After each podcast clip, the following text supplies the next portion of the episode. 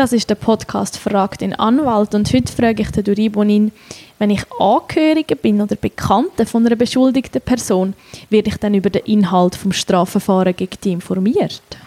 Nein, du wirst vielleicht knapp darüber informiert, dass die Person inhaftiert ist, aber über den Inhalt der Vorwürfe und den Gang der Untersuchung kommst du keine Auskunft über.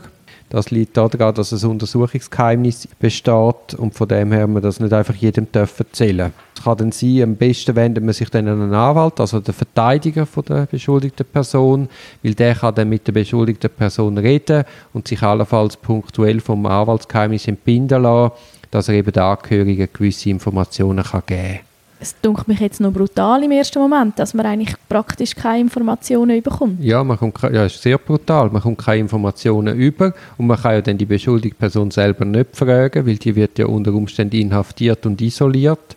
Ist ja gerade der Sinn, dass du dem nicht einfach kannst anrufen kannst. Und dann ist es halt relativ umständlich, dass du über einen Anwalt die Kommunikation musst steuern musst.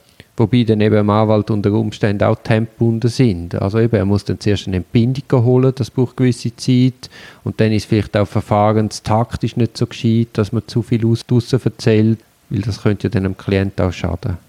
Also es ist eigentlich so in einer Situation, wo man unbedingt sofort alles wissen will, muss man Geduld haben. Ja, das ist einmal schwierig zu vermitteln. Ja, definitiv, aber es ist so. Ist halt so. Dankeschön für die Auskunft.